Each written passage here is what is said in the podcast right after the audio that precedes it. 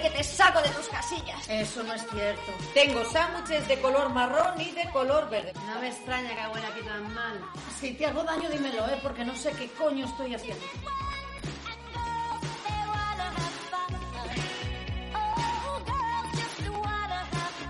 ¿Cuántas veces al año practican sexo los pingüinos? ¡No me preocupa que pueda hacer una locura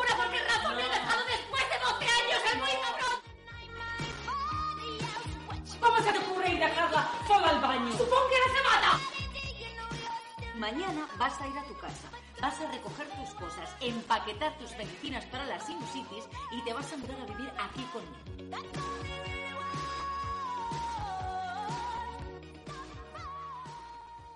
La extraña pareja de Neil Simon es un clásico de la, comedia norteamericana que ganó cuatro premios Tony en 1965 y que en 1986 fue revisada con gran éxito por este mismo autor, siendo en eh, su versión femenina pues igual de divertida, además de un texto que ayudó a romper estereotipos de género. Ahora está dirigida maravillosamente por Andrés Rus, ya desde hace tiempo, y producida por la compañía Caliban Teatro.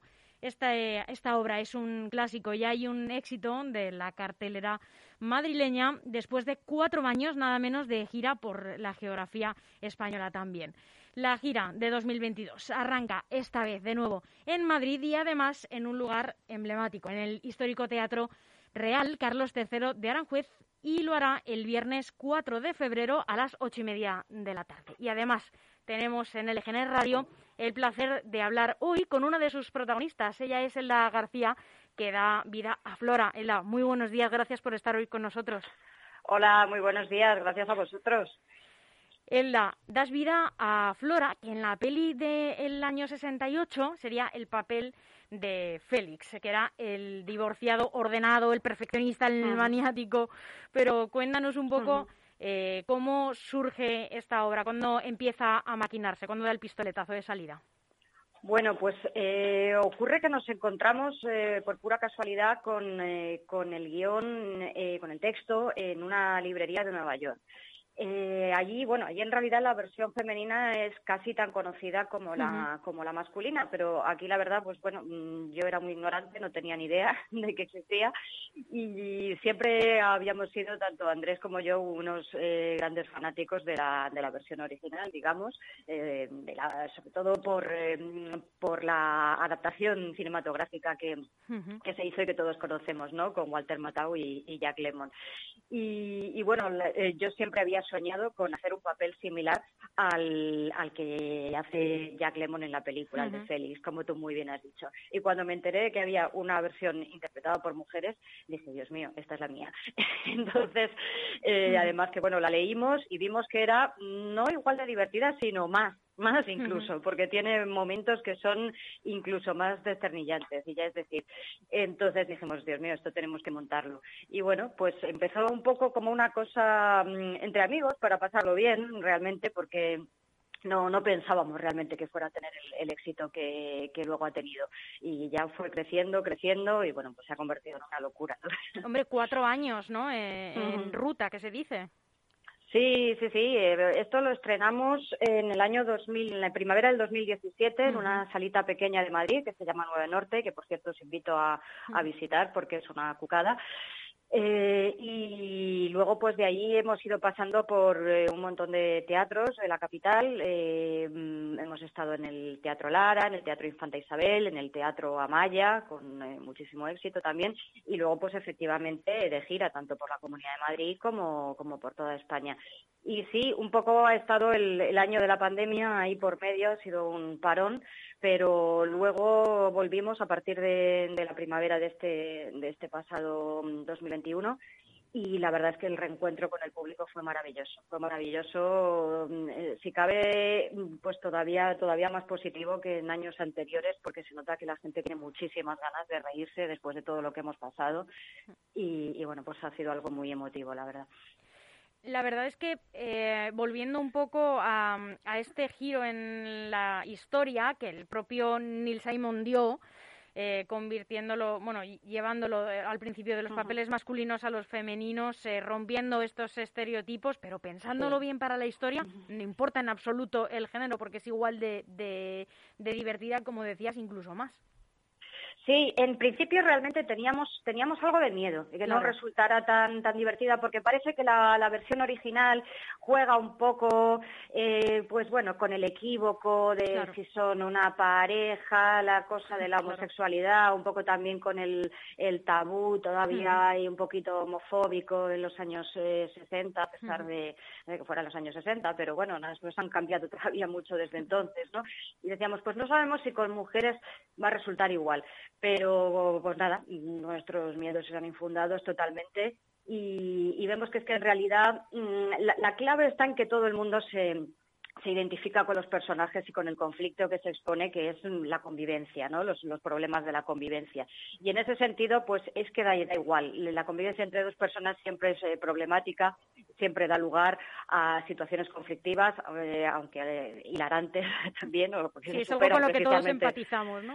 Sí, sí, no, efectivamente. Y en ese sentido, pues da igual que sean una pareja eh, unida pues por un vínculo sentimental, que sean dos amigos, dos amigas, eh, un chico y una chica, pues me da igual, ¿no? A la hora de la verdad. De hecho, mmm, Neil Simon en realidad se inspiró en la relación que él tenía con su hermano, cuando uh -huh. tuvieron que convivir una, una temporada en, en, sus años de universidad, pues porque por lo visto eh, su hermano era el, el maniático del orden y de la limpieza y él era todo lo contrario, ¿no? Entonces, bueno, pues ya digo que nosotros nos encontramos con que, con que la gente que, que, que, va a verla siempre dice, mira, es que a mí me pasa exactamente lo mismo con mi mujer o con mi marido o con mi hermana o con mi... Entonces, bueno, pues la verdad es que es algo que, que, que, eso, que nos hace, nos, nos pone un espejo ante nosotros y, y, desde el humor pues nos hace, nos hace reconciliarnos con uh -huh. quienes somos. En tu caso, eh, interpretas a Flora en la película Félix, el personaje uh -huh. eh, de Jack Lemmon, que es el ordenado, decíamos, el perfeccionista. Uh -huh. eh, ¿Te identificas o te costó meterte en el papel? Pues mira, eh, por un lado me identificaba muchísimo. Ya te digo que, que yo siempre había sido fan de la interpretación de, de Jack Lemmon en, en, la película, y no solo de su interpretación, sino del personaje, ¿no? Me encantaba ese personaje y soñaba con, con, poder hacerlo. Entonces me identifico en algunos aspectos, en lo neurótico más bien, aunque en mi caso, desde luego, no es con el tema del orden y de la limpieza. Yo en este sentido tiendo a ser mucho más con, eh, mucho más como el personaje de, de Olga en nuestra versión o de Oscar en la, en la versión sí, porque masculina veces no concuerda, ¿no? Como uno exterioriza ¿no? lo ordenado que es por fuera con lo ordenado que es por dentro, no tiene nada que ver. Claro, efectivamente. Entonces, pues esa, esta es otra de las virtudes también de, de, este, de esta obra, ¿no? Que al final, pues, eh, no es que te identifiques con un personaje en concreto, sino con todos. Uh -huh. Luego también están los, los personajes de las amigas, que son cada una muy, muy especial, con su peculiar idiosincrasia, los, eh, los dos vecinos los armenios vecinos, que, uh -huh. sí, que dan lugar a la situación más determinante de toda la obra. Entonces, bueno, pues siempre te vas quedando con, con algo de, de cada uno de ellos. ¿no? De alguna manera, para preparar estos papeles, eh, ¿se coge algún trocito de, de esas obras eh, de los años 60, eh, de esos eh, de Walter Matthau, de Jack Lemmon, eh, algún gesto de, de la interpretación eh, y, entre comillas, mucho original? Pues sí, y si te refieres a la interpretación, eh, desde luego en mi caso me resultó difícil separarme un poco del, del modelo que yo tenía en la cabeza, ¿no? Eh, y en principio, pues claro, fue una fuente de inspiración enorme. Claro. Luego es verdad que poco a poco pues te vas dando cuenta de que, que, no, tú eres una persona distinta y el personaje de Flora pues tampoco es igual al, al personaje de, de Félix. Uh -huh. Pues claro, no es lo mismo una mujer que un hombre, en fin. Y además las circunstancias son distintas porque eh, la, la, obra de mm, la, la versión que hizo Neil Simon la situó en el Nueva York de los años 80 nosotros la hemos traído más a la actualidad, eh, vamos, a nuestro tiempo y, y a, a, la realidad española, ¿no? Al Madrid de nuestra época. Uh -huh. Entonces, pues bueno, te das cuenta de que, de que hay cosas que, que han cambiado y que tienen que cambiar, ¿no? También hicimos algunas modificaciones en el texto, precisamente por eso. Entonces, bueno, pues al final es un poco un, la interpretación acaba siendo un puzzle o una, o una escultura, si lo quieres así llamar, con arcilla tomada de distintos sitios. Pero vamos, la, el principal material al final siempre tiene que ser uno mismo, claro, siempre tiene uno que partir de sí mismo porque, porque es lo que hay. Si tuvieses eh, la que, que, que quedarte con, con uno o destacar uno, ¿cuál es para ti el mejor momento de la obra o la mayor fortaleza que tiene? La mayor fortaleza yo creo que está en que al final acaba siendo un, eh, un canto a la amistad realmente es eso, a la amistad y sobre todo a la amistad entre mujeres. Eh, si quieres, podemos recurrir a un término que ahora está muy de moda, que es la sororidad, el hecho de, de, ayudarnos entre nosotras. Y eso es, es, algo, mm, pues bueno, que hace que todo el mundo se vaya con buen sabor de boca, porque eh, a pesar de todas las dificultades de la convivencia y tal, siempre al final lo que triunfa pues es el, el cariño entre, entre las amigas, ¿no? Eh, eso yo creo que es la, la principal fortaleza y la principal eh, reflexión que nos aporta Neil Simon. Luego, si me preguntas por un momento concreto de la obra, pues te diré que mmm, seguramente mi favorito es difícil, ¿eh? porque es que uh -huh. son todos tan magníficos que es difícil. Pero yo creo que es el momento en que yo me quedo sola con los dos vecinos armenios mientras eh, Olga se va a la cocina a preparar los cócteles, que estoy, yo, yo estoy aterrada de quedarme a solas con los dos desconocidos. Bueno, es Mm, es lo mejor. lo mejor es que no quiero contar demasiado porque sobre todo me gustaría que vinierais a ver la obra y, claro, invito a todos los que nos estén escuchando a eso y claro, pues no quiero tampoco destripar. Pero, pero bueno, es un momento, mmm, sobre todo porque además no hay palabras. Durante un momento estamos ahí los, los tres sin decir nada, pero, pero verdad, se palpa la tensión en el aire y, y la gente es que, es que llora de la risa, te digo en serio. Es importante, eh, Ella como, pues como creadora, como actriz, eh, ¿no? Como, como alguien que produce este, este tipo de obras también, eh, reconducir eh, obras de este tipo en las que las protagonistas son mujeres hacia eh, este discurso de, de, em, de sororidad, de, de empoderamiento aunque sea a través de los matices, ¿no? Porque esta obra ya hablamos sí. de una obra que es una versión de otra, ¿no? Que bueno, puedes cambiar eh, algunas cosas, pero mantener un poco la estructura, pero es importante reconducirla pues para transmitir el mensaje. Yo creo que no, que está está ahí, de verdad, está desde, el, desde el principio. Sí, sí, sí, pero yo creo que es algo que, que sale por sí solo, sale por sí solo uh -huh. precisamente porque nos movemos ya en un, en un ámbito eh, espacial y temporal determinado.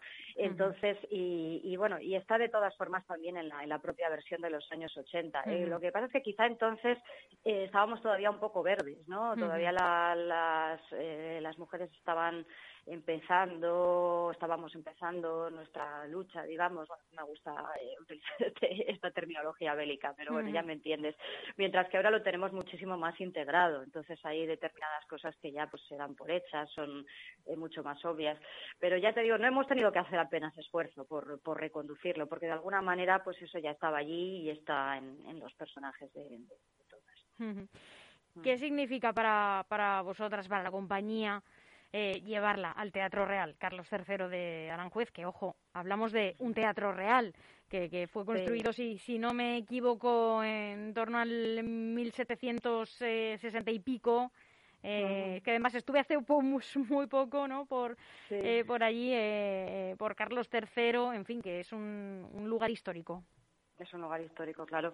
Pues hombre, una maravilla. Estamos emocionadísimos todos porque, eh, bueno, una de las de las como, como te diría yo, pues eh, una de las, ay, me ha ido la palabra, bueno, de las maravillas de, esta, de este oficio, digamos, pues es el, el poder recorrer eh, la geografía española a, a, a, través de sus teatros. Nos hemos encontrado, pues, con sitios, bueno, la verdad es que cada sitio, cada sitio tiene su, su particular encanto, pero claro, mmm, sobre todo ir a un sitio como el Teatro Real de Aranjuez, pues es una pasada, claro. quieres que te cuente? Entonces, eh, tenemos muchísimas ganas, la verdad, tenemos muchísimas ganas de, de encontrarnos con, con, el público allí y bueno, y ver eso a dónde nos lleva. También tengo que preguntarte por cómo habéis eh, vivido estos, eh, este tiempo ¿no? de, de, pandemia, cómo lo habéis uh -huh. sobrellevado como artistas y haciendo además comedia, ¿no? Que a lo mejor a veces uh -huh. uf, pues, eh, cuesta sacarlo, aunque sabes que también el público es quizás lo que más necesita. Uh -huh. Bueno, pues como te digo, tuvimos un, un año justo de parón. Eh, uh -huh. Recuerdo que la, la, última función que hicimos en el año 2020 fue el 6 de marzo en, eh, en Sestao, en Bilbao. Y bueno, pues ya sabemos lo que pasó unos días después. que cuando fuimos el 6 de marzo para allá no nos lo podíamos todavía ni imaginar lo que se nos venía encima. Luego, pues tuvimos ahí un parón. Además, bueno, en, nuestro caso las circunstancias han sido especialmente dolorosas porque dos personas del equipo han, han perdido a, sus seres queridos. y, y, bueno, pues volvimos eh, justo en marzo del, de este año pasado, el 2021. Y como te digo, pues bueno, el año así más duro de la, de la pandemia, de, de 2020 a 2021, pues, eh, pues fue, fue tremendo. O sea, fue, fue muy malo muy malo. Eh, y, pero yo creo que, eh, bueno, en nuestro caso, sobre todo por las, las eh, circunstancias especiales, ¿no? El hecho de que, sí, de que, como te digo, pues hemos, hemos mm, vivido de cerca la tragedia, ¿no? y luego, pues bueno, cada uno ha tenido sus, sus problemas, porque claro, el, paro pues afecta en especial a, los artistas, claro.